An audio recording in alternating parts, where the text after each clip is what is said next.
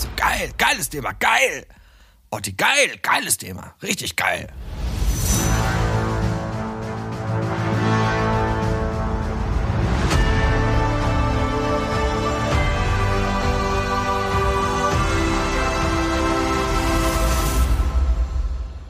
Willkommen zum Götterkomplex. Wir erschaffen gemeinsam ein Science-Fiction-Universum. Hallo da draußen. Was freue ich mich doch heute wieder an diesem doch recht heißen Tag da draußen, mich hier in meinem, äh, in meinem Aufnahmestudio zurückzuziehen. Es ist muckelig warm, der Schweiß rinnt mir übers Gesicht. Und ich begrüße Niklas. Vielleicht ist es bei dir auch so? Naja, aber man tut, was man kann, dass es halt nicht mehr äh, so warm innerlich ist. Prost, Jungs. Hallo da draußen. Herzlich willkommen zum Götterkomplex. Und Orti, wie ist die Temperatur bei dir? Ich habe mir erstmal so eine Muckeldecke umgelegt und äh, Nein, äh, auch extrem äh, tatsächlich. Also ich bin auch, habe mir auch gerade so ein schönes kaltes Bierchen aufgemacht, wie der Niklas. Prost zum Wohl, alle lieben Leute da draußen. Prost, ihr Lieben. Eine gute Abkühlung tut uns, glaube ich, allen ganz gut. Aber kühlen, also zum Thema Kühlen werde ich heute auch noch einiges sagen. Oha, da bin ich jetzt aber tatsächlich sehr gespannt, was du da zum Thema Kühlen sagen wirst, wobei ich nämlich auf meinem Zettel eigentlich ein anderes äh, Thema stehen habe. Wir sind nämlich noch bei den Konzepten, aber bevor wir jetzt richtig tief in die Konzeptfolge, in diese heutige Konzeptfolge eintauchen, Niklas, hast du ein paar Nachrichten für uns? Ich bin der Götterbote und das sind die Space News. Nah herangekommen. Ein Asteroid hat sich heute Morgen um 9.33 Uhr auf 4,1 Millionen Kilometer unserem Planeten genähert. Es handelt sich dabei um den Asteroiden 2022 WN4.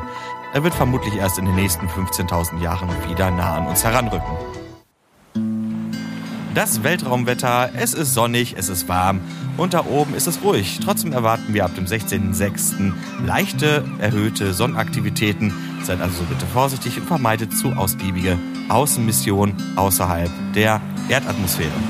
Das war's auch schon mit den Space News. Danke, äh. Niklas. Vier Millionen Kilometer. Naja. Haarscharf dran vorbei. Ich habe den Luftzug gemerkt heute Morgen, als er an uns vorbeigehuscht ist. Genau das. Ja, ihr Lieben, ähm, wie gesagt, bevor es jetzt richtig tief in die Konzeptfolge geht, wollten wir noch einmal eine Vorabankündigung machen, denn äh, wir hier vom Götterkomplex werden auch in die Sommerpause gehen.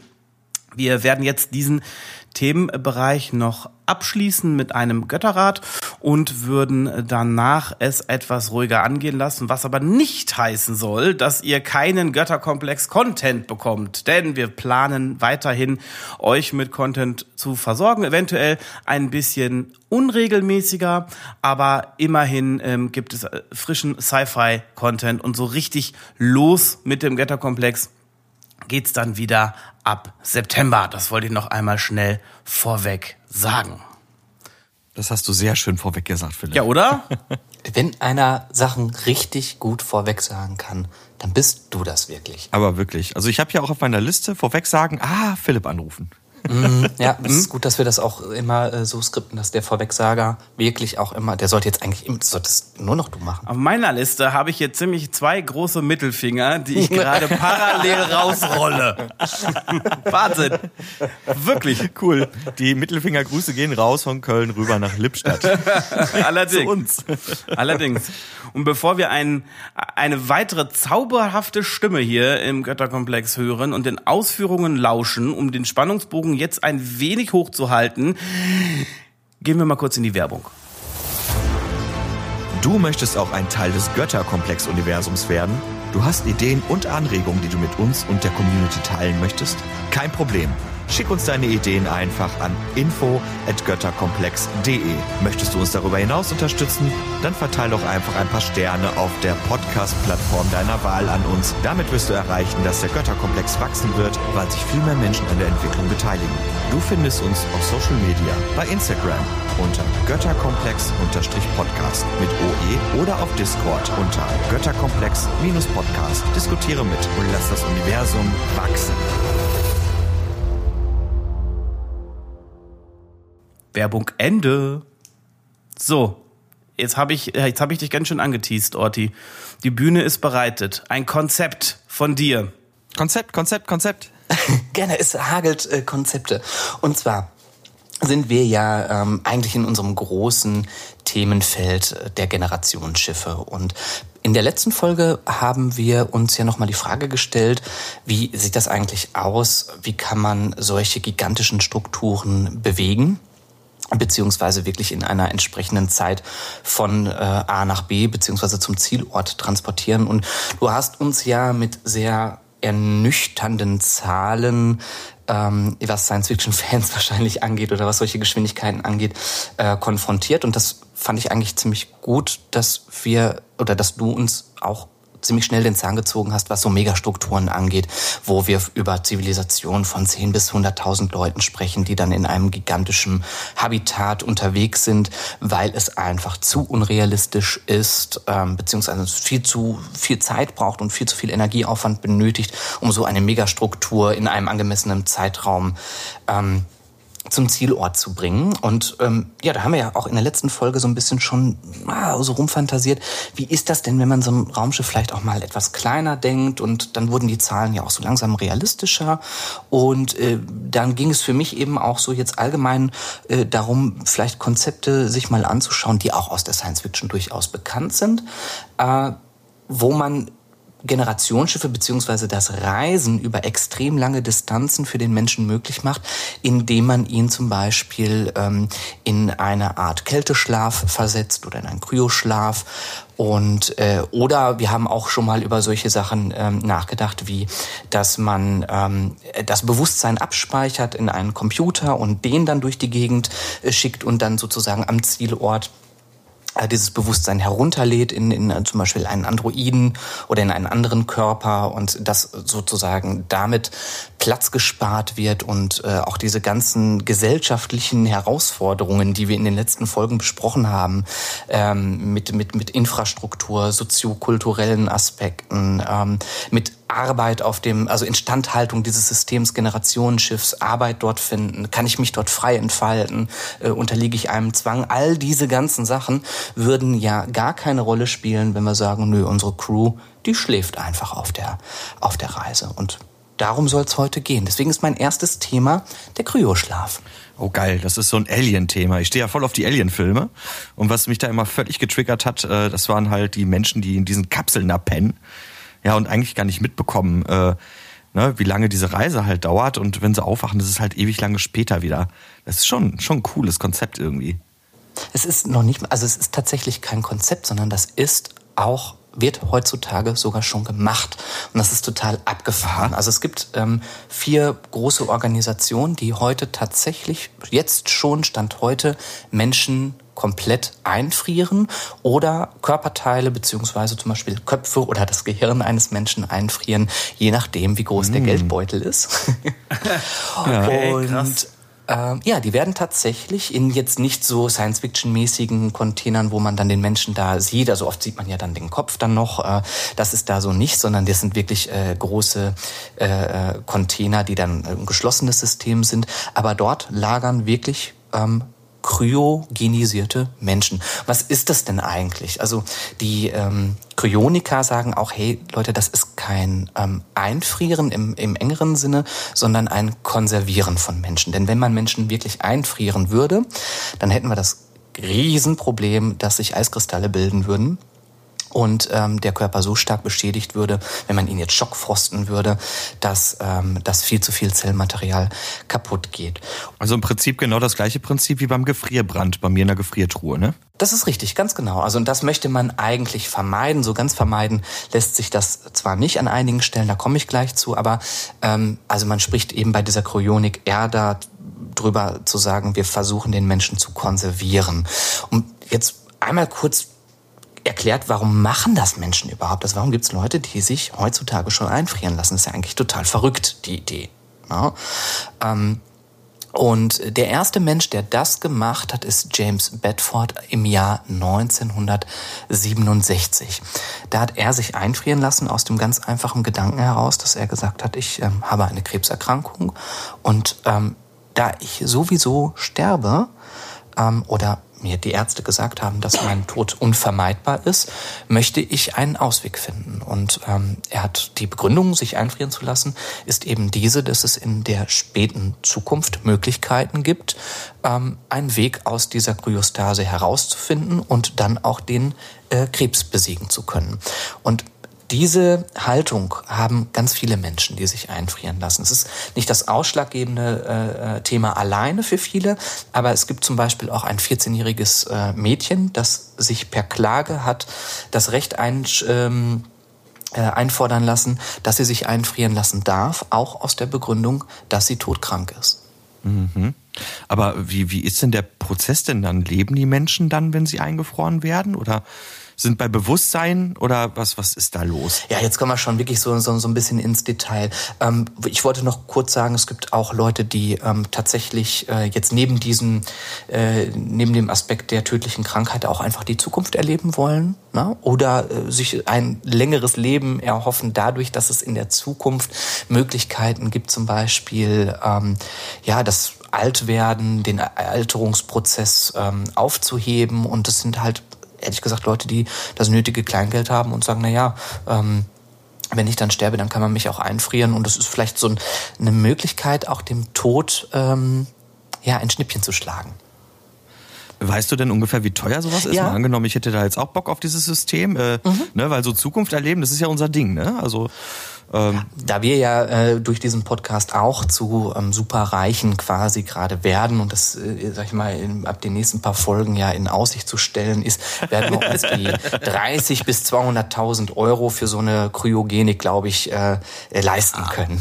Easy, easy, pap, easy. Ja, du, allen Ernstes, ne, ob ich mir jetzt zu einem Geld einen neuen Sportwagen kaufe, eh natürlich, elektrisch, äh, oder ob ich mich halt einfrieren lasse. Hm. Aber ich denke mal, beim Einfrieren ist wahrscheinlich äh, mein CO2-Fußabdruck auf diesem Planeten nicht so groß. Der ist nicht so groß, das, äh, das stimmt. Ähm, nee, genau, also je nach ähm, Art der Kryo, ähm, Kryogenisierung, beziehungsweise also nach, nach ähm, der Einfrierungstechnik und äh, nach, ob ich meinen Kopf jetzt nur einfrieren lassen möchte oder den ganzen Körper und so weiter und so fort, äh, habe ich jetzt Zahlen gefunden von 30.000 bis 200.000 Euro.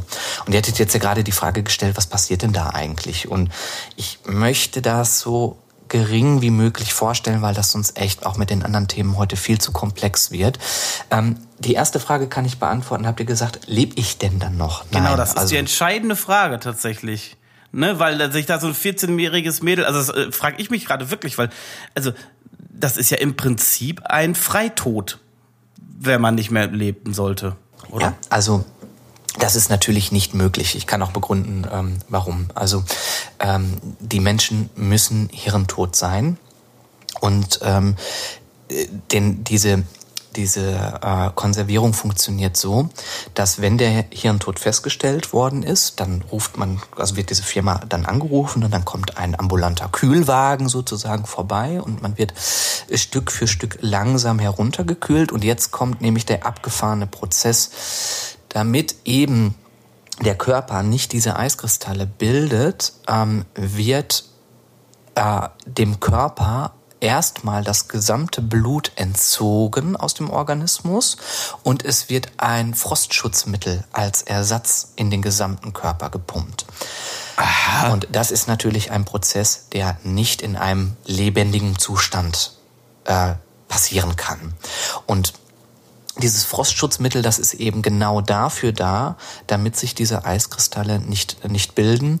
Und äh, aber dieser Austausch von Blut und und Frostschutzmittel, der geht eben nur in einem toten Organismus. Okay, krass. Das heißt, äh, wenn ich sterbe, habe ich die Wahl, mich wegfrieren zu lassen, in der Hoffnung, dass mich irgendjemand mal auftaut und ich dann wieder lebendig rumlaufen kann, weil die Hoffnung da ist, dass die Technik so weit fortgeschritten ist, dass das geht.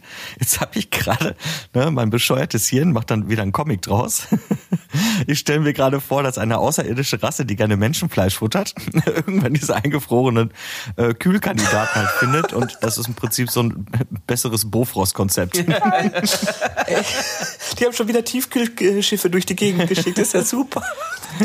Geil. Klingelingeling, klingelingeling, der Eiermann ist da oder der ja, genau. Eismann. Genau. Dring, dring. Geil. Geil. Und dann so ein Katalog, wo du dir dann so Menschen aussuchen kannst und so, ach guck mal hier, ne, da ist so, da ist ja erstmal äh, äh, hier so eine schöne Frau, da kannst du dann, oder hier an dem, an dem, an dem Kerl, da kannst du an den Knochen schön nagen, ne? ist noch was dran. Ja. Finde ich, äh, finde ich super. Oh, da entwickelt der Begriff Flutschfinger wieder eine ganz andere Bedeutung. Ne? Bist du wieder mit der Zunge an den Menschen kleben geblieben? Ich habe dir das tausendmal gesagt, dass man das nicht machen soll. Ah, es tut mir leid, Leute, ich habe immer so bescheuerte Ideen. Okay, also stellen wir fest, für diese Technik muss ich tot sein. Richtig, und ähm, da kommen wir jetzt ja auch schon so ein bisschen, ja, sage ich mal, ins Eingemachte, wenn man jetzt mal überlegt, wie realistisch ist das denn? Ähm, erstmal muss man sagen, dass diese Art der Wissenschaft auch eine Pseudowissenschaft ist, also so richtig anerkannt ist es nicht. Die Technik gibt das zwar her, aber sie basiert wirklich rein auf dem Glauben dass das in Zukunft möglich ist. Und jetzt gehe ich noch mal ein bisschen ins Detail, was so auch Probleme beim Aufwachprozess sind. A, haben wir gesagt, der Mensch ist tot. Ja, der ist schon mal hirntot und er hat auch gar kein Blut mehr, sondern anstelle von Blut hat er jetzt ein Frostschutzmittel und er wird jetzt in flüssigem Stickstoff bei minus 196 Grad gekühlt. Und jetzt ist das nun mal so, wenn man sich den Körper vorstellt, ähm, dann kann man sich auch vorstellen, dass der Körper aus sehr, sehr vielen verschiedenen äh, Zellen und Zellschichten und Zellwänden besteht, die eine unterschiedliche Dichte aufweisen, eine unterschiedliche Komplexität in ihrer Struktur. Und wenn ich jetzt jemanden auftauen möchte, dann ist das Problem, dass wenn das zu langsam passiert, ähm, die Zellen zerstört werden können und wenn es zu schnell passiert, eben auch. Ähm, und da wird halt eben zum Beispiel gesagt, ähm, ist es zu lang, dann ähm, werden diese Zellen halt irgendwann matschig und funktionieren nicht mehr richtig. Äh, oder es können sich halt eben auch Eiskristalle während des Aufbaus Auftauprozesses bilden. Und es ist sehr, sehr schwierig, eine entsprechende Auftaumechanik zu entwickeln, die jetzt für jede Zelle individuell sagt, die braucht so lange zum Einfrieren und diese Struktur braucht so lange, also äh, zum Auftauen, Entschuldigung. Ne? Ähm, aber man kann sich vorstellen, dass sozusagen, ja, die einen Zellen äh, müssen schneller aufgetaut werden als die anderen und das ist eigentlich ein Ding, wo man heutzutage sagt, also ohne erhebliche Schäden ist das eigentlich gar nicht möglich. Klingt ja so ein bisschen wie eine Sackgasse, muss ich ja ganz ehrlich sagen. Aber was der Mensch aus lauter Hoffnung auf Unsterblichkeit nicht doch irgendwie alles macht, ne? Ich sehe ja vor allem noch ein, noch ein, noch ein viel größeres Problem. Also die, die, die Person, die ja eingefroren wird, ist ja tot. Also ich meine, selbst wenn, selbst wenn der Körper ohne, ohne Zellschäden wieder aufgetaucht oder aufgetaut werden würde, bliebe er ja erstmal hirntot. Also das Bewusstsein ist ja weg. Absolut, genau. Also das ist nämlich dann das nächste Problem, dass wir noch äh, darüber nachdenken müssen, äh, einen hirntoten Menschen zu reanimieren. Und äh, das müsste er ja auch, also auch die ganze Blutzusammensetzung und die ganzen, äh, der ganze Hormonspiegel und all das, was da eine Rolle spielt und das, sag ich mal, den Motor anschmeißen. Ne? Mhm. Das mhm jetzt bist du wieder wach. Das ist etwas, ähm, wo ich auch wirklich sagen muss, so sehr ich auch Alien-Fan bin und so sehr ich ähm, dieses, dieses Konzept eigentlich cool finde, weil die Begründung für unser Generationsschiff wäre ja jetzt, dass wir überhaupt keinen Platz brauchen für Nahrung oder für Unterhaltung, mhm. für Infrastruktur im Allgemeinen, keine Wohnstätten, lediglich ein Lagerraum. Das sind natürlich extreme Vorteile, ähm, um die Masse unseres Generationsschiffs auf ein Minimum zu reduzieren. Aber dieses Konzept des wirklich, sag ich mal, Konservierens von toten Menschen ähm, halte ich für ähm, nicht nur Science Fiction, also das ist wirklich, äh, das, das ist Tinnef, oder? Ja, Quatsch. Ja. Das ist eigentlich Tinnef, ja. Ähm, da bin ich, äh, bin ich, bin ich eigentlich ziemlich klar. Es gibt aber eine alternative Sache, die ich gefunden habe. Und ja, Gott sei Dank. Und da wird's ganz interessant und das scheint mir schon deutlich ähm, realistischer. Und zwar ähm, schaut man auch, ich glaube auch, da gibt es äh, entsprechende Science-Fiction-Filme, die sich auch ähm, auf also dieser Idee bedienen, und zwar die Menschen nicht in eine Kryostase zu versetzen, sondern in einen Winterschlaf. Ja, sowas wie Metabolismus runterfahren, Körperfunktion Richtig. reduzieren, dann brauche ich nicht so viel Energie und so, so etwa? Ganz genau. Also ähm, der Winterschlaf, da guckt man halt eben bei den Tieren, die Winterschlaf halten und stellt fest, ah ja, genau, ne, genau das, was du sagst. Der Metabolismus wird heruntergefahren, ähm, die Herzfrequenz wird runtergefahren, der, äh, die Sauerstoffaufnahme wird deutlich verlangsamt und auch die ähm, Proteinsynthese ist äh, viel, viel, viel, viel langsamer. Das heißt also, so Prozesse, die für den Muskelabbau und sowas zuständig sind, die sind deutlich langsamer. Man kann sie nicht aufhalten.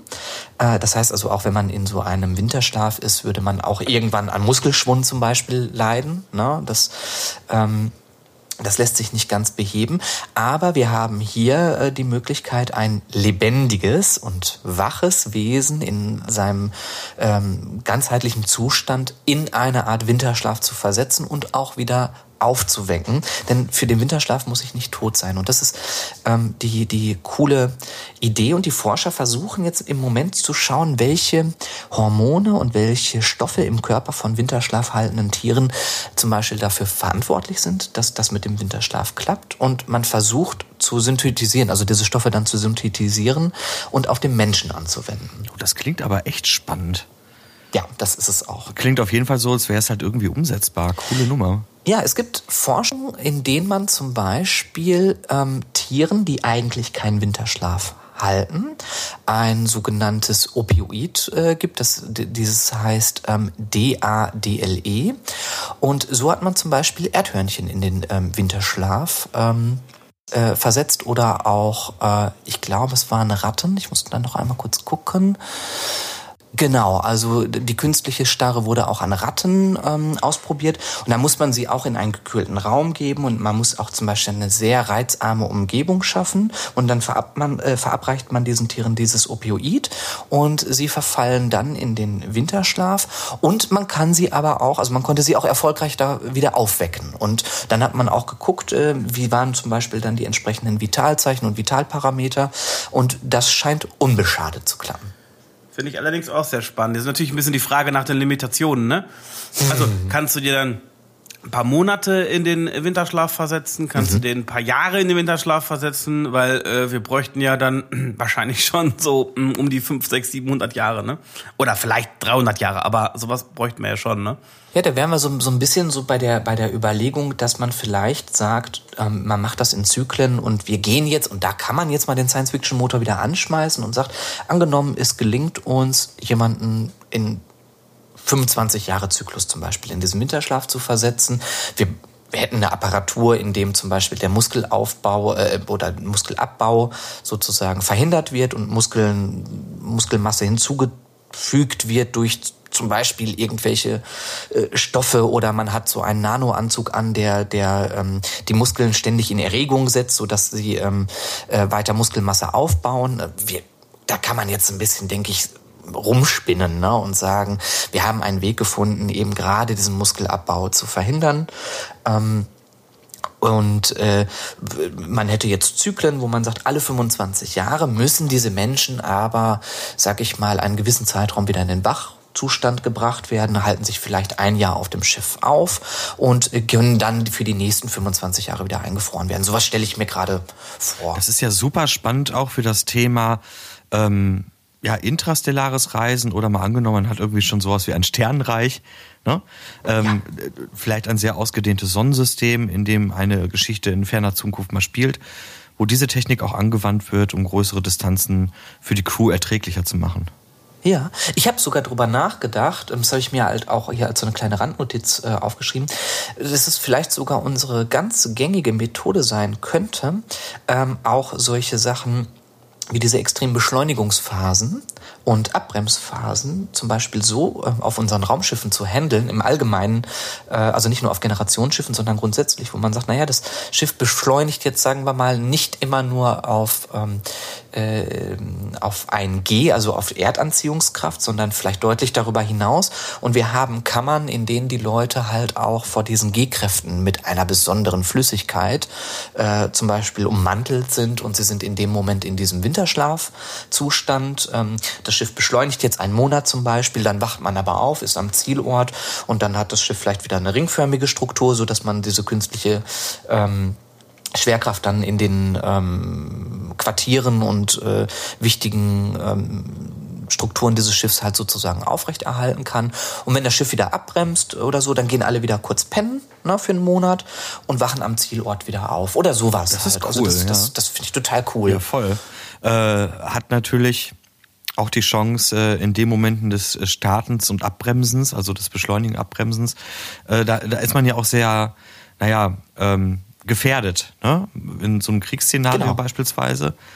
Äh, ja, cool. Dann ist man da wieder auf KI angewiesen, die einen beschützt. Oder man, man, man entscheidet sich wirklich, dass es einfach nur ein paar wache Offiziere gibt, die dauerhaft auf dem Schiff sein müssen, dass man sagt, also wir reduzieren das jetzt auf zwei, drei Menschen, die während der gesamten Reisedauer einfach ähm, als Menschen agieren müssen, aber der Rest ähm, ist halt eben in diesem, äh, in diesem Schlafzustand während der Reise. Ach, schön, dass es möglich ist. Ich habe ja vorhin bei der Kryostase erst so gedacht, oh Mann, es geht schon wieder nicht. Aber geil, doch, das klingt gut. Nee, nee, also das, das scheint ähm, relativ realistisch und man kann auch hier nochmal schauen, was ich so ein bisschen gefunden habe, ähm, dass äh, zum Beispiel Schwarzbären durch Zittern und unmerkliche Anspannung stimulieren sie zum Beispiel ihre Muskeln im Winterschlaf. Und es gibt auch Möglichkeiten im Körper, dass zum Beispiel äh, Harnstoff ähm, äh, umgewandelt wird und neue Eiweiße bildet. Ähm, und äh, auch, auch da ist, wenn man jetzt in die Forschung des Tierreiches geht, ähm, wird es mit Sicherheit, sag ich mal, Argumente für unsere Science-Fiction-Geschichte geben, wo man sagt, das hat man dann irgendwann äh, herausgefunden und konnte halt eben diese, diese Probleme lösen. Orti, ich feiere dich gerade wieder richtig hart, weil ich mir gerade nämlich denke, geil, wir machen hier einen Science-Fiction-Podcast und ich habe gerade wieder was über unsere tolle Natur gelernt. richtig cool. Und jetzt gleich setze ich noch einen drauf. Gleich wird's nämlich äh, nochmal philosophisch und echt abgespaced, wenn wir über ähm, die Möglichkeit des Bewusstseinsdownloads äh, sprechen. Äh, kurze Frage an, an euch an der Stelle. Ähm, ja, Thema Topor, also Winterschlaf und das entsprechende Konzept. Viel mehr würde ich jetzt da jetzt aus dem Bauch raus ähm, nicht zu erzählen. Ich habe mir noch die Frage gestellt, was ganz cool sein könnte, ist die allgemeine Frage in unserem Science-Fiction-Universum. Zieht man die Zeit des Winterschlafs ähm, beim Alter ab? Also unsere Weltraumastronauten, wenn man jetzt sagt, sie sind 30 Jahre alt, aber davon waren sie sieben Jahre ähm, unterwegs, ähm, dass man dann sagt, sie sind gar nicht 30, sondern die sieben Jahre werden abgezogen, sind dann nur 23. Aha. Vielleicht hat man auch zwei Währungen, ne? Einmal Ja. das biologische Alter. ja. So, eigentlich ist er schon 84. Und das Aber davon war er wach insgesamt nur, keine Ahnung, äh, äh, äh, vielleicht nur 52 Jahre oder so.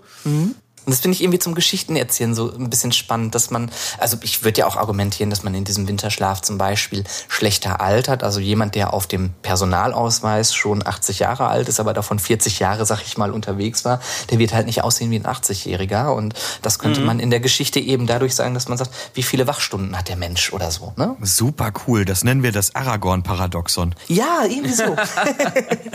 Geil, ja, finde ich mega gut. Okay, keine Widerrede? Okay, das Kind hat einen Namen. Ja, wa- wa- wa- warum nicht? Ich finde es auch gut. Finde ich grundsätzlich äh, auch eigentlich, eigentlich ganz, ganz cool. Ähm, genau, mein letztes Thema, das fand ich halt auch mega, mega, mega spannend. Das war jetzt mal die Option zu sagen, können wir eigentlich sagen, wisst ihr was? Ähm, wir machen, wir, wir schicken jetzt wirklich nicht die Leute durch die Gegend, sondern wir schicken nur das Bewusstsein der Leute durch die Gegend. Also sie, angenommen, die Erde geht wirklich vor die Hunde und die Menschen sagen, wir lassen uns auf einen Supercomputer übertragen und den schicken wir an einen ähm, neuen Zielort, an eine neue Heimat und von dort aus wird unser Bewusstsein auf ähm, einen neuen Körper übertragen, der äh, dann äh, zum Beispiel diesen neuen Planeten besiedelt. Ne? Das war ja so ein echt abgefahrenes Konzept, was wir uns mal überlegt haben und was auch in der Science-Fiction-Literatur ganz gerne genommen wird. Und jetzt muss man erstmal kurz sagen, wenn man überhaupt über sowas nachdenken will, dann gibt es drei Grundannahmen, die man da bearbeiten muss. Und zwar ist die erste Grundannahme die, die besagt, dass unser Bewusstsein sich überhaupt erstmal im Gehirn befindet. Ja, denn ähm, wenn dem nicht so ist und wir unser Gehirn abscannen oder versuchen und, und den, den, den, den Körper äh, äh, zu kopieren oder in, in, in eine Maschine zu transferieren, dann ähm, ist da der Ansatz, dass man versucht, eine Kopie eines Gehirns zu erstellen und dann braucht man eben, ist man von dieser Annahme abhängig, dass unser Du, das Bewusstsein eben tatsächlich auch im Gehirn befindlich ist. Die zweite Annahme ist, dass sich das Gehirn kopieren lässt, digital. Ja, das heißt, ich kann einen Scan von unserem Gehirn machen und ich kann jede Struktur im Gehirn an einem Computer nachbilden bzw. simulieren. Anders geht es ja eben nicht. Und die dritte Annahme ist die, dass wenn ich jetzt diese Kopie erstellt habe, dass der Geist, den ich ja, mein Bewusstsein, auf diese Kopie übertragen will, dass der berechenbar ist. Denn am Ende ist es ein Computer, der das Ding, äh, also der dann diese Kopie ist und es sind ähm, Rechenprozesse, die dann ablaufen. Äh, denn ansonsten kann das nicht klappen. Im Endeffekt, im Endeffekt ja ist das ja auch letztlich die Frage nach was ist das Bewusstsein? Ja, ne? Also ist das absolut. Bewusstsein ein, eine, eine Anhäufung von Neuronen, die oder ähm, ja doch Neuronen ja, im Hirn, genau die irgendwelche elektrischen Signale hin und her senden? Oder, oder, oder ist er Bewusstsein irgendwie noch mehr oder was anderes? Und ich finde, ja, Niklas, da kommt ja fast dann deine Disziplin gerade auch mit rein. Ich bin ne? auch des Todes getriggert gerade. Ja, das ist ja die Grundfrage so. Irgendwie. Ja, und, und, und diese Grundfrage äh, beschäftigen wirklich auch, also das ist jetzt nicht nur so eine reine Neuralwissenschaft, sondern da sind Philosophen, da sind äh, äh, religiöse Menschen ne? Äh, äh, unterwegs, die dann halt auch sagen, ja, stopp, also ne, bevor wir über sowas nachdenken, das geht eben jetzt nur deutlich darüber hinaus, äh, einfach eine Kopie von irgendetwas zu erstellen. Ganz genau sondern wirklich diese philosophischen Fragen zu beantworten. Was ist das Bewusstsein? Wo befindet es sich? Und wovon ist es abhängig? Sind es Bits und Bytes? Sind es neuronale Zusammenhänge? Sind es nur elektrische Strömungen in unserem Gehirn oder ist es eben deutlich mehr? Da würde ich mal kurz eine Überlegung äh, mit euch beiden mal kurz anstellen. Was wäre denn, mal angenommen, ne, wir, wir, wir hätten diese Technologie. Äh, es gibt übrigens einen Film, der ist leider nicht so toll aber behandelt dieses Thema auch. Transzendenz heißt er mit Johnny Depp. Ach ja. Mhm. Und ähm, ja. ja. der Film war jetzt wirklich nicht so pralle, muss man leider Gottes sagen. Das Thema bleibt aber spannend.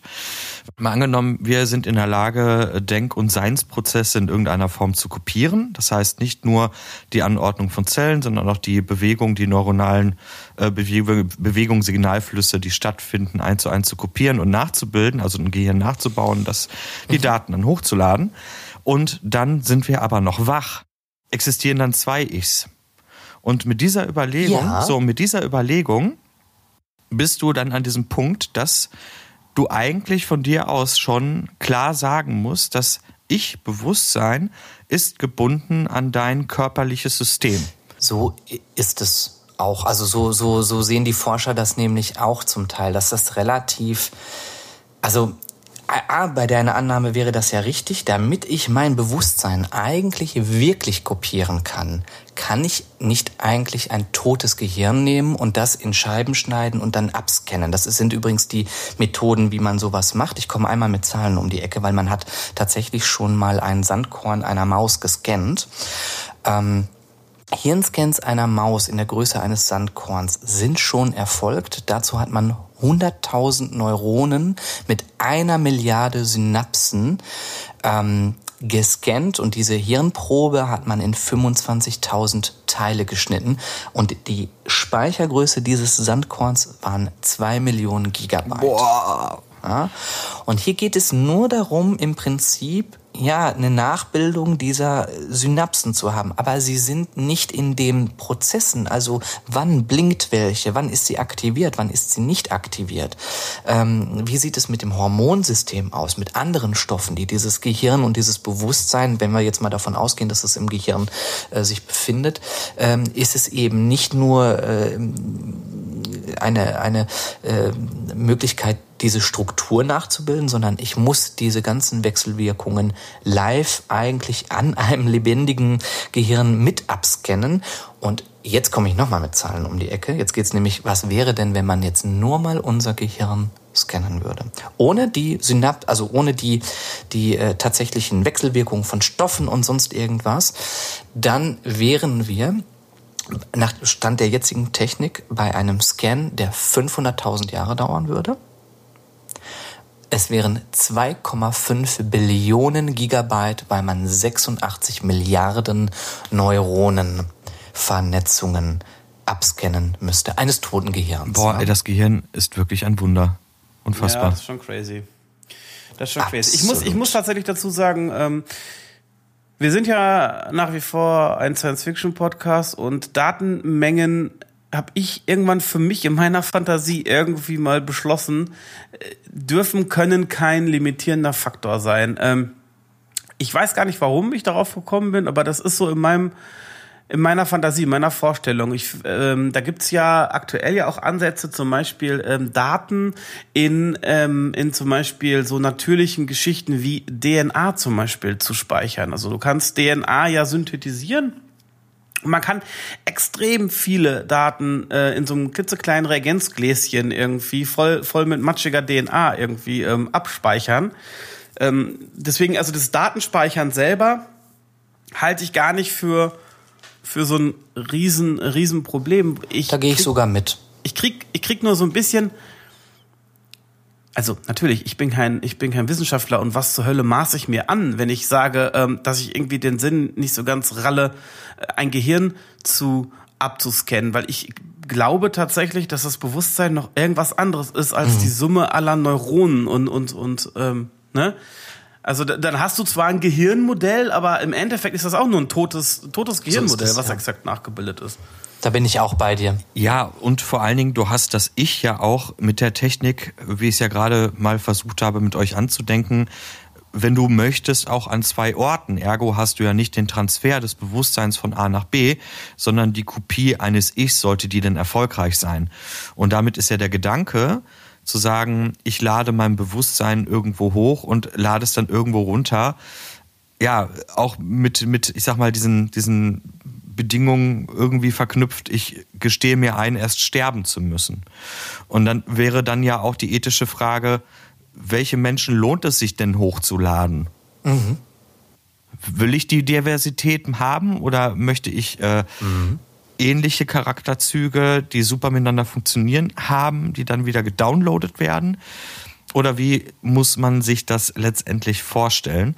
Es gibt ja die äh, Bäumer 40k, ne? ist euch ja auch ein Begriff. Also in diesem Universum gibt es ein Volk. Das, Gerade erst eine Box gekauft. Ja, gibt es ja äh, ein, äh, ein, ein äh, Xenos-Volk, das sind die Necrons, die waren früher mal die Necron-Tür.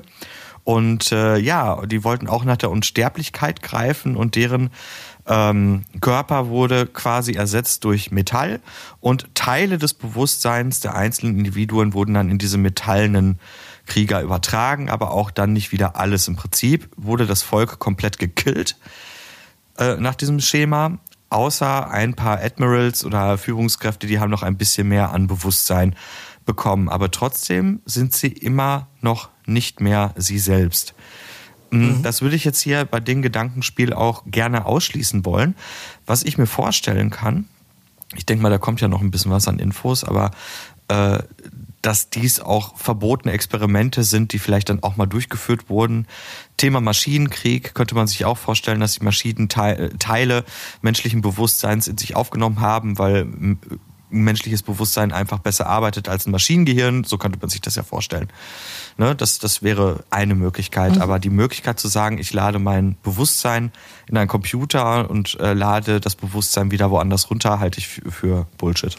Ja, da äh, gehe ich also eigentlich bei allem, was ihr jetzt so mit angesprochen habt, gehe ich mit. Also erstmal der Science-Fiction-Gedanke mit den ähm, Daten Problem würde ich auch sagen, in der Science-Fiction-Geschichte können wir sowas vielleicht lösen und wir könnten sowas ja auch wieder für Superreiche machen, wo man sagt, na ja, die haben in ihren letzten, sagen wir mal, der Scan hat jetzt dann halt fünf Jahre gedauert ne? ähm, dieses Bewusstseins oder von einem, von einem Auszug dieses Bewusstseins, aber die Datenmengen sind da und die Speicherkapazitäten sind da. Da kann man den Science-Fiction-Motor aus meiner Sicht äh, anstellen. Jetzt komme ich auch noch mal ein bisschen aus der medizinischen Ecke und ähm, auch, auch da beruflich ist man da ja auch ein bisschen geprägt und ähm, ich finde da auch äh, zu kurz gedacht, selbst wenn ich ein Gehirn kopiert habe, dann ist das Gehirn immer noch an den Leib gebunden. Und ähm, der Mensch ist nun mal eben auch ein Wesen und das mit dem Gehirn und die ganzen Körperteile und Organe und Hormonsysteme sind äh, auch ähm, von anderen Organen äh, ganz wichtige Player, die das Gehirn und unsere Stimmung äh, mit beeinflussen. Also ähm, äh, auch auch die Signale, die von unserem Körper kommen, also die Leibgebundenheit, na, die machen uns als Individuum aus. Jetzt kann man natürlich sagen, ja, ich kann auch eine, eine, eine Robotereinheit äh, erschaffen, die fühlen kann und die Hunger simulieren kann. Ähm, ich denke aber wirklich von seinem eigenen Körper entfremdet zu sein und ähm, auch diese ganzen neuronalen Stränge, die man jetzt äh, dann nicht gescannt hat, wenn man nur ein Gehirn hat, also nur ein Gehirn gescannt hat, die fehlen dann und die gehören auch absolut zum Bewusstsein äh, mit mit dazu. Und das ist, glaube ich, eine Forschung, die aus der Neugierde der Menschheit immer weiter betrieben wird. Und wie du schon gesagt hast, also ich kann mir schon vorstellen, dass man sowas weiter versucht und, und, und überlegt, das möglich zu machen. Aber dass es ein Ding der Unmöglichkeit ist, ähm, diese komplexe Struktur wirklich zu simulieren. Ähm, allenfalls, was ich mir vorstellen kann, ist, dass man versucht, gewisse Arten oder gewisse Erinnerungsstränge zum Beispiel von, von Menschen zum Beispiel äh, abzuspeichern, ähm, um, um äh, da eventuell dran zu kommen oder zu versuchen, wir haben jetzt das Bewusstsein von Professor Dr. XY ähm, in einer Simulation laufen und wir haben die, sag ich mal, wesentlichen Bereiche seines Gehirns abgescannt, aber er ist jetzt nicht ein vollbewusstes Individuum, sondern das ist vielleicht so eine Art Roboter, wo man sagt, wir schmeißen mal den Analytiker XY an und gucken, was der so ausrechnet und lässt sozusagen KI und menschliches menschliche Bewusstseinssimulation so parallel laufen. Ich hoffe, ihr versteht, was ich meine. Ja, ich, ich weiß, was du meinst. Äh, spannende Nummer. Ich versuche mir das gerade irgendwie andersrum vorzustellen, zu sagen, warum nimmt man nicht die Möglichkeiten, die uns die Technik bietet und man kann Erinnerungen uploaden, mhm. dass die immer gespeichert werden. Ne? Also die klar gedachten Erinnerungen, also es, es, gibt ja Erinnerungen, die dann kombiniert werden mit anderen Sinneseindrücken und Erinnerungen verändern sich ja auch mit der Zeit. Mm, und diese Erinnerungen könnte man ja auch abspeichern. So man sagt, genau, gerade frisch ja. Erlebtes, ne? also Harry Potter, das Denkarium, äh, wird, mhm. wird wenn, wenn ich möchte, herausgezogen aus meinem Gehirn und ich speichere es ähm, auf die Ewigkeit, weil ich nicht möchte, dass ich eine Erinnerung in meinem Kopf habe, die sich immer wieder verändert. Zum Beispiel, also so, solche Ansätze, die, die, die, die finde ich auch. Also wenn man, wenn man da äh, deutlich kleiner rechnet, ähm, äh, halte ich es echt immer noch für sehr, sehr, sehr abgefahren. Aber, aber warum nicht? Also das, ähm, das könnte man eventuell auch erzählen, ja. Ich finde halt Abgefahrenheit gar nicht so schlimm und ich mhm. finde die Limitation, was du gerade sagtest mit der äh, Geist-Körper-Gebundenheit, dass das mag alles jetzt aktuell stimmen. Ich bin da, glaube ich, ein bisschen offener und würde es grundsätzlich nicht technisch nicht ausschließen wollen. Ich glaube aber, wir tänzeln hier, glaube ich, immer noch um die zentrale Frage herum, was ist das verdammte Bewusstsein? Was ist das? Diese Technik setzt halt eben voraus, dass das sich überhaupt simulieren lässt, beziehungsweise auf eine Computerbasis äh, übertragen lässt. Ja. Mhm. Und dann natürlich der Glaube daran zu sagen, mein Bewusstsein ist wirklich an einer anderen Stelle. Ja. Und daraus könnte man ja wieder eine coole Geschichte erzählen, mal angenommen, das ist passiert. Ne? Und der Computer sagt irgendwann, boah, bitte lass mich sterben, weil ich weiß, dass ich nicht ich bin. Zum Beispiel. Boah, super, super freaky. ja, ja, voll. Ne? Voll. Ich finde auch, ähm, übrigens, wo, wo du eben nochmal, wo du eben noch mal sagtest, ähm, mit Warhammer 40k, wo du über die Necrons gesprochen hast. Ich meine, die Elder zum Beispiel, die ähm, reden ja auch von, von ihren Seelensteinen, ne? Mhm. So dass nämlich auch irgendwie die ihre Bewusstseine ebenfalls in, in halt so, ja, im Prinzip ja mit Space-Magie sozusagen äh, äh, bewahren. Aber die haben auch keinen wirklichen technischen keine, keine wirklich technische Lösung dafür, wie die jetzt ein Bewusstsein eigentlich speichern. Ja, oder Avatar, ne? War genau das Gleiche. Der Planet als Zentralgehirn und die Wesenheit wird in irgendeiner Form dann diesem Planeten zur Verfügung gestellt. Ich stelle mir das auch so ein bisschen so, so vor, dass man vielleicht eben, wie gesagt, Anteile in so einer Art, ich bin jetzt mal so ein bisschen, ein bisschen abgefahren, in so einer Art Alexa-Box äh, speichert. Also ja. ähm, sagen wir wirklich superreiche Leute, die sich das leisten können, die sagen, ich habe eine Kopie gemacht, es ist nicht ein vollständiges Individuum, es wird auch nicht gesellschaftlich anerkannt als ein vollständiges Individuum, aber es ist eine Cloud-Simulation. Und die Familie kann zum Beispiel dann noch mit der Urne sprechen oder so, was würde Vater jetzt sagen? Und dann, äh, dann ist da, sind da noch Reste sozusagen vorhanden, na? Dass man, dass man über sowas nachdenkt oder bedeutende Personen ähm, in, der, in der Gesellschaft, äh, da, da versucht sie über solche Sachen irgendwie am, am Leben zu halten. Und das sind dann so Gestelle, die dann nebenher laufen, wie so konservierte Köpfe oder sowas. Oh, ich stelle mir gerade einfach nur vor, wie glücklich jeder ist, dass er seine Schwiegermutter endlich mal muten kann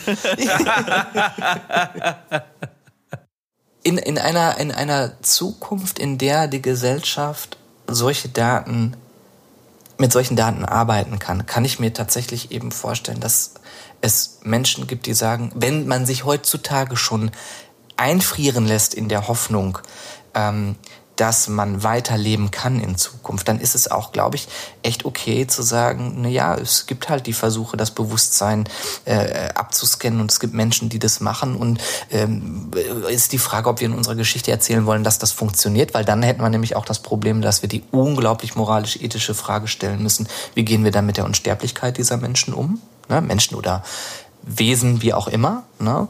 Oder sagt man, das funktioniert eben nur in Anteilen. Ja, ich, ich meine, das kann ja auch ein, ein in sich geschlossenes System sein. Mal angenommen, ein Weltenschiff äh, hat für sich die Technik erschlossen und sagt, nee, es gehört äh, zu unserem Leben dazu, dass man kurz bevor man stirbt eine Kopie in einen Supercomputer gibt, wo alle Seelen, alle Wesenheiten miteinander verschmelzen. Ähm, und die im Prinzip Idee dahinter ist irgendwie so ein Superwesen oder eine Superwesenheit damit zu erstellen und da, daraus entsteht eine eigene Religion oder sowas, ne?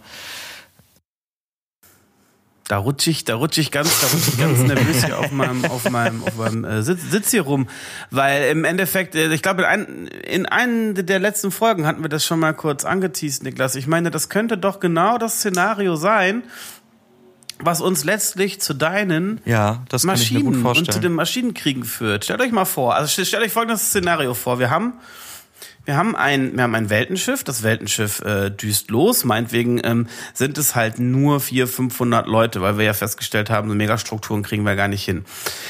Die stellen auf einmal fest, dass irgendwas da irgendwie umkippt auf deren Schiff. Weiß ich nicht. Irgendwelche äh, Biosphären gehen da schief. Die sind auf jeden Fall, können die sich nicht mehr fortpflanzen. Was auch immer die, die versuchen. Als letzten Ausweg können sich letzte äh, Individuen dieser Gruppe noch irgendwie hochladen in das Bordsystem, wie auch immer das funktioniert. Vielleicht sind sie auch dann, weil sie es vorher nicht getestet haben, gar nicht mehr sie selber, sondern irgendwie so komische komische Kopien von sich, ja fast schon so Art Zombies, ähm, die sich dann zusammen in dem Bordcomputer irgendwie zusammenfassen, wie auch immer, kommen dann irgendwann an an ihrem Zielort und erschaffen tatsächlich ja Konstrukte, in denen sie leben können. Also eben Androiden oder andere Roboter oder was auch immer. Und die werden dann mit einem Stück des Bewusstseins, ein Stück des Geistes dieser Überlebenden ähm, gefüttert und damit oh, das wäre so geil. Maschinen. Oh, das, das ist eine geile Maschinen Idee. Überleg mal, ein, ein Riesenfeld voll mit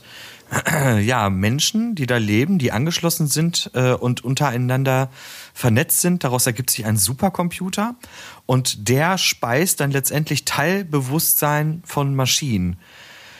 Und die Story könnte sein, also erster Kontakt Maschinenkrieg, ne, passiert und man entdeckt, es gibt Maschinen, die Angst haben. Wie kommt das denn? Und über diesen Weg ne, kommt man irgendwann auf den Trichter, Mist, da scheint ja irgendwie mehr zu passieren als nur ein Maschinengehirn. Coole Idee. Richtig cool. Richtig, Idee. richtig cool. Und ähm, ich auch aus der Community kamen jetzt auch so ein paar äh, Ansätze. Wir haben ja jetzt auch noch mal ein bisschen mit dem äh, Dave geschrieben, der auch äh, regelmäßig jetzt bei, da voll bei diesem Thema Generationsschiffe ist. Und der hatte auch so so äh, Ansätze ähm, uns geschrieben, wo er sagt, ja, es könnte ja auch sein, na, wenn man jetzt mal drüber nachdenkt, äh, man geht jetzt nicht von einer Gesellschaft aus, die auf so einer Superstruktur ist, sondern man könnte sie ja in so einer Art Meta-Universum vernetzen, in so einer Art Kryoschlaf oder äh, in, in, in, in, in Kammern ähm, versetzen, indem sie aber dann ähm, trotzdem noch verbunden sind, alle miteinander und zum Beispiel weitere Forschung anstreben oder in so einer Art, ich hatte dann auch geschrieben, wie in so einer Art Matrix, also so einer digitalen Welt sind, in der sie sich frei bewegen können können. Ja, das Meta. Ähm, also, ne, genau. er meint ja ganz konkret das Metaverse. Also, das ist genau, ja so ein dieses, Metaverse, ja. ja das Ding, was der Zuckerberg gerade anstrebt. Das ist ja praktisch eine, eine Vernetzung, also nochmal eine, ein, ein Realitätslayer über unsere Realität drüber gelegt. Einen digitalen Realitätslayer, Mhm. wo du einen, einen Avatar hast, dich dann mit Leuten triffst, dort auch zur Ja. Arbeit gehst Ja. und wirklich ein zweites Leben führen kannst. Und ließe sich das, Orti, nicht kombinieren mit diesem Winterschlaf? Das, deswegen wollte ich das gerade noch mal eben so da den den ähm, äh, den Bogen schlagen, weil das finde ich nämlich eine sau sau coole Idee, wenn wir jetzt sagen, wir sind 500 Jahre unterwegs, die Leute befinden sich in einem biologischen ähm, Winterschlaf, aber das Gehirn äh, selber ist eben in, mit diesem Metaverse verknüpft und die Leute sind tatsächlich ähm, dabei und ähm, treffen sich in diesem Metaverse, wie du sagst, haben einen Avatar, also eine digitale Kopie von sich selbst und führen Forschungen durch. Sie treffen sich dort, machen ganz normal Feierabend und sind ähm, ja da irgendwie ihre äh, ihre äh, äh, oder verbringen so ihre Zeit im Winterschlaf und ähm, gelten dann auch als vollwertiges ähm, Wesen. Also so das das und das fand ich total cool, denn ich hatte auch so drüber nachgedacht. Dave hatte mir nämlich dabei geholfen, ein Thema nicht vorzustellen, nämlich äh, ob jetzt eine KI später zum Beispiel Kinder aufziehen kann, weil wenn man das jetzt so lösen würde und man sagt, man nimmt nur ein paar Leute mit und man hat jetzt noch ganz viele ähm, eingefrorene Embryos und ähm, die wenn man an den Zielort ankommt, dann sind aber tatsächliche Menschen, die aus dem Winterschlaf da aufwachen und die sind dann da und sie können dann auch die Erziehung übernehmen. Ähm, dann braucht man über sowas nicht nachdenken. Und da hat Dave mir richtig geholfen mit seiner Idee. Ähm, auch dieses Konzept des Winterschlafs oder dieser Kryostar, also Kryostar haben wir ausgeschlossen, aber diese, diese, diese Zeiträume total sinnvoll noch zu nutzen.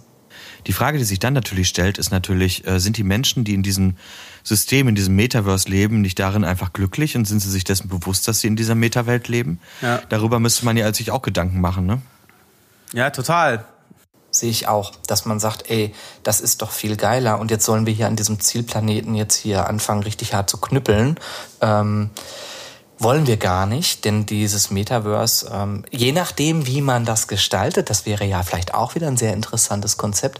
Wie gestaltet man das? Entweder ist das eine Simulation dieses Raumschiffes in, in, in einer gewissen Art, äh, indem man eben jetzt zum Beispiel nicht die Freiheiten hat, äh, zum Beispiel sich zu überlegen, ähm, ach, ich, ich möchte jetzt einen Marsspaziergang machen, ich möchte gerne einen simulierten Sonnenflug haben und dieses und jenes. Das wäre zwar für die Psyche halt total cool, sowas zu machen oder alle möglichen abgefahrenen Sportarten mit äh, äh, verschiedenen physikalischen Eigenschaften oder sowas da äh, zu simulieren. Ähm, weil es tatsächlich diese Gefahr hat, dass das viel zu attraktiv ist. Vielleicht habe ich mich da auch verliebt und alles Mögliche. Und äh, ja, jetzt ist das aber in der Realität, in der harten Realität nicht mehr möglich. Und die Leute, die dann da aufwachen und die Psychodynamiken, die sie aufgebaut haben, die sind dann nach dem Aufwachen gar nicht mehr so, wie sie in dieser in diesem Metaverse waren. Das ist total geil, diese Idee. Ich meine, wir haben in verschiedenen Science-Fiction Filmen ja schon davon gehört. Matrix, dann äh, Star Trek, Treffen der Generation mit dem Nexus. Ne? Diese ganzen Geschichten, wo man merkt, okay, eigentlich sind die Leute in ihrem simulierten Sein wesentlich glücklicher als in der Realität. Ich glaube auch die Serie Caprica, die, ähm, das ist so ähm, eine Vorgeschichte zu ähm, Battlestar Galactica. Da gibt's auch Szenen, wo zum Beispiel Jugendliche sich an ihrem Computer äh, mit ihrem Avatar treffen und dann zum Beispiel halt eben die coolsten Outfits haben und sich an den abgefahrensten Plätzen treffen, die sie halt eben in ihrem normalen Leben nicht haben.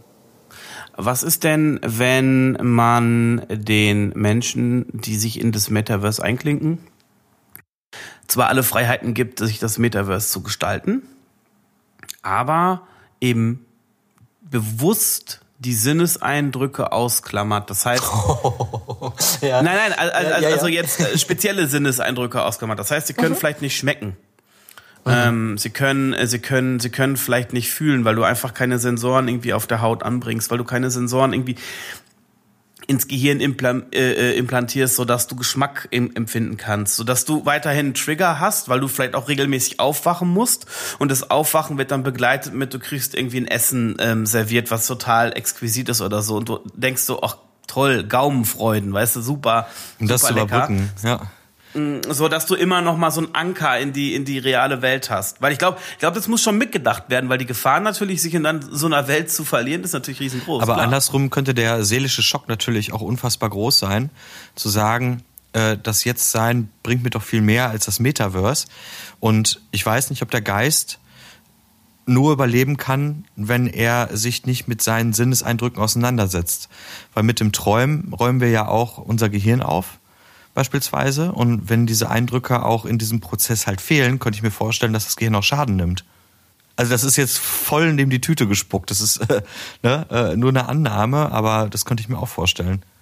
Gut, grundsätzlich müsste man die Frage stellen, was einem überhaupt das Metaverse für eine äh, für einen Vorteil bringt. Ne? Wenn ich doch die Menschen im im Schlaf habe, dann ist es doch vielleicht auch angenehmer für die Menschen, sie einfach im Schlaf zu lassen, weil dann geht auch die Zeit wesentlich schneller um. Klar, die Zeit könnte man im Metaverse natürlich langsamer laufen lassen.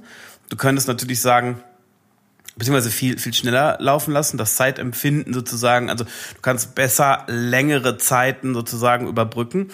Aber grundsätzlich stellt sich mir schon die Frage, warum bräuchte man das Metaverse überhaupt, wenn ich ja stattdessen schlafen könnte und davon gar nichts mitbekommen würde? Mhm. Es gibt noch ein ähm, Gegenargument, weil ein arbeitendes Gehirn braucht auch Energie und Nährstoffe, die man dann auch noch zufügen müsste. Ne? Das wäre jetzt auch noch so eine Sache, die man jetzt bei einem Generationsschiff überlegen würde. Wenn man zum Beispiel sagt, ähm, man nimmt so eine Art Metaverse ähm, bei ähm, drei Monatsflügen zum Beispiel. Man klingt sich rein und man kriegt auch von mir aus die vollen Sinneseindrücke ähm, und dann ist man aber, das ist sozusagen ein Ticket, was du ziehst. Du bist jetzt, kriegst jetzt einen Monat einen Zugang zum Metaverse und danach läuft das einfach aus, weil das von der Organisation gesteuert ist, weil das exklusiv nur für die Reisedauer zum Beispiel zur Verfügung gestellt wird und es dann per Zwang, also du hast dann keinen Zugriff mehr darauf. Ähm, äh, dass es dadurch zum Beispiel reguliert wird. Sowas könnte ich mir auch vorstellen. Oder Lernprozesse wie bei Matrix, dass man sagt, ähm, wenn die eingeklinkt sind, dann äh, finden sowas wie Tutorials statt. dass Ja. man quasi Ja, ja, das, du kannst dich ja weiterbilden. das Besiedeln Ja, ja, klar. von, Ja. ähm, vom Planeten quasi eingetrichtert bekommt. Boah, Ne? das finde ich mega spannend.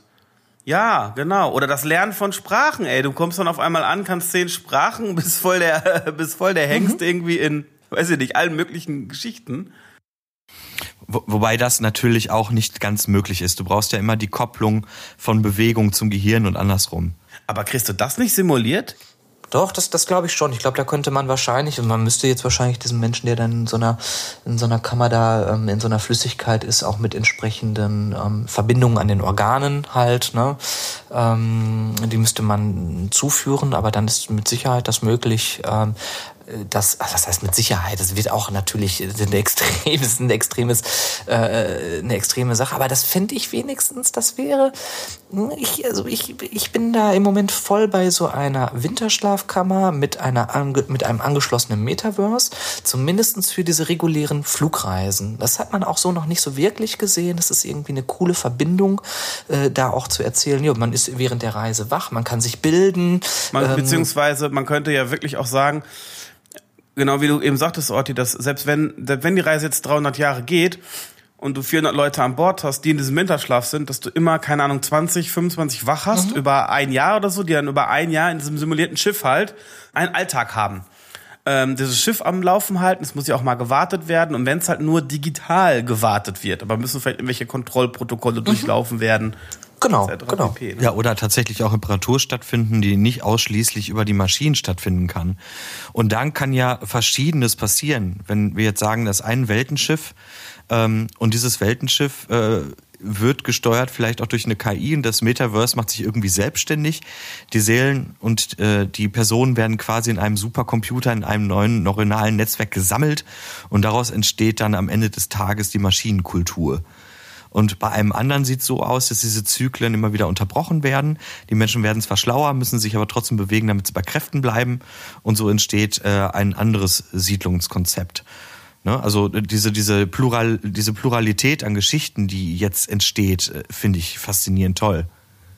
Absolut, das hat mir auch bei der Recherche hat mir das richtig Bock gemacht, weil ich dabei gemerkt habe, ach cool, ähm, auch im Austausch mit dem Dave natürlich halt eben auch, wo man, wo man dann merkt, ey cool, das ist eigentlich machbar und vorstellbar und gar nicht so, also ne, es hat genau die Grenze zwischen, ja, das muss eigentlich in eine Science-Fiction-Geschichte rein, es ist nicht zu abstrus äh, und ähm, das macht total Spaß über sowas nachzudenken und ähm, erscheint auch irgendwie realistisch. Und da habe ich schon gleich irgendwie Bock gehabt, mich in so ein Raumschiff zu packen und zu sagen, hey, na, kommt, äh, ich, ich will in den Winterschlaf und äh, lasst mich da aber Sachen erleben während der Reise. Äh, auch diese Sache mit den G-Kräften, ne, ob das jetzt so wirklich funktioniert, aber ich glaube, es ist recht plausibel zu sagen, ja, da gibt es dann halt eben noch drei, vier, fünf Schichten, die den Körper davon ähm, äh, davor schützen, mit extremen Beschleunigungen umzugehen. Dann kam man nämlich dieses Problem hätten wir dann auch noch gelöst äh, durch, durch so ein Konzept ähm, von solchen Kammern. Also echt Wahnsinn, was du da zusammengetragen hast. Also ich muss ja echt sagen, so die letzten Folgen sind so vollgestopft ja. mit neuen Informationen und wir haben uns ja einfach nur mal auf die Reise gemacht. Ne? Und dann entstehen auf einmal so viele Fragen und so viele irre Antworten äh, kommen dabei hintenrum raus. Geil. Ich bin schon wieder völlig angetriggert. Ja, ich auch, total. Also ähm, das ist, gefällt mir auch wirklich wahnsinnig gut, muss ich sagen. Und an der Stelle sei vielleicht gesagt an die Hörerinnen und Hörer da draußen, wir haben jetzt über den Kollegen Dave gesprochen, der regelmäßig mit uns auf Discord schreibt. Das heißt, wenn ihr Ideen habt und Anregungen, dann nutzt doch bitte diesen Kanal und tretet mit uns gerne in Kontakt. Wir antworten auch gerne und diskutieren mit euch wüst über jedes Thema, das euch so einfällt.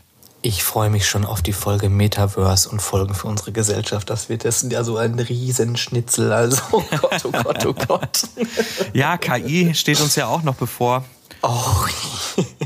da tatsächlich ähm, schluck ich tatsächlich die ganze Zeit schon. Mhm. Herzlichen Dank. Nein, es war wirklich tatsächlich mal wieder herrliche, herrliches Futter für meine Fantasie. Ich freue mich tatsächlich schon ja, Wahnsinn. Mir, ich freue mich tatsächlich schon wieder sehr, mir da wieder tiefgreifende Gedanken zu machen und freue mich, wie es weitergeht. Jetzt haben wir aber den Außerirdischen die Möglichkeit ge, ähm, weggenommen, dass ähm, tiefgekühlte Menschen als ähm, Tiefkühlkost durch die Gegend sausen. Naja, ne? Menschen im Mittagsschlaf schmecken ja vielleicht auch. nur, nur gekühlte Menschen, nicht tiefgefrorene. okay, ja. Ähm, nice one.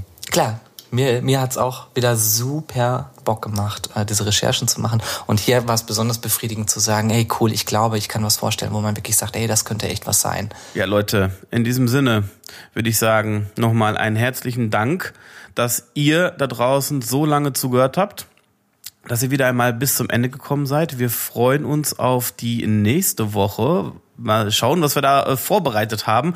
Und jetzt aber husch husch ins Körbchen, Prost oder was auch immer ihr gerade tut, was ihr beiden Jungs auch immer jetzt noch tun werdet.